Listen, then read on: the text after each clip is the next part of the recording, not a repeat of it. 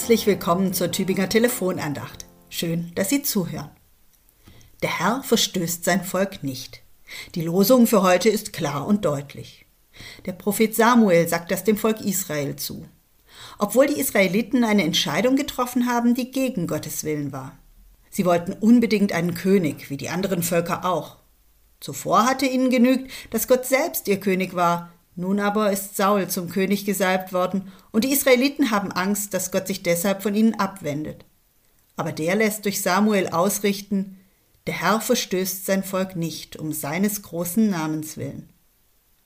Eine große und klare Zusage ist das, die Gott da gibt. Der Herr verstößt sein Volk nicht. Punkt. Das gilt für Israel und das gilt für uns als Christen, die in den Bund Gottes mit seinem Volk hineingenommen sind. Allerdings, nicht immer ist es leicht, diese Treue Gottes im Leben auch zu spüren. Es gibt Zeiten, da fühlt es sich so an, als hätte Gott sich abgewendet. Sogar Jesus selbst ist es ja so gegangen. Mein Gott, mein Gott, warum hast du mich verlassen? hat er am Kreuz verzweifelt gerufen. Der Herr verstößt sein Volk nicht.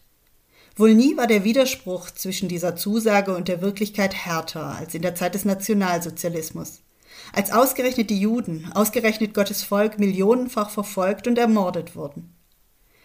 Wie ist es möglich, an Gottes Zusage festzuhalten und auf sie zu vertrauen, wenn alles dagegen spricht? Die niederländische Lehrerin Etty Hillesum hat es versucht.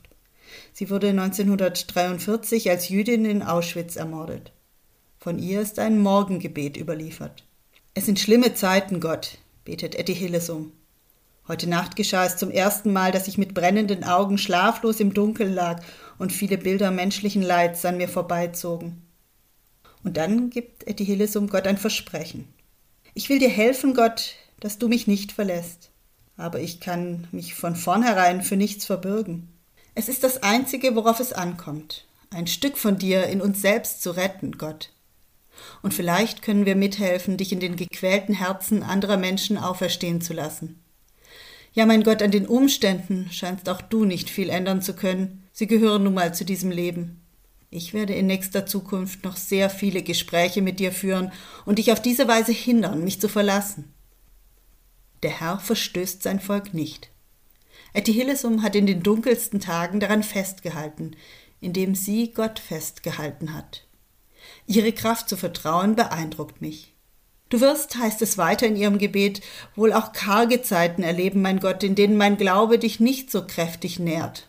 Aber glaube mir, ich werde dir treu bleiben und dich nicht aus meinem Innern verjagen. So endet ihr Gebet. Der Herr verstößt sein Volk nicht, um seines großen Namens willen. Er gibt auch Kraft, darauf zu vertrauen. Diese Zuversicht wünsche ich Ihnen. Ihre Pfarrerin Caroline Rittberger-Klaas aus Weilheim.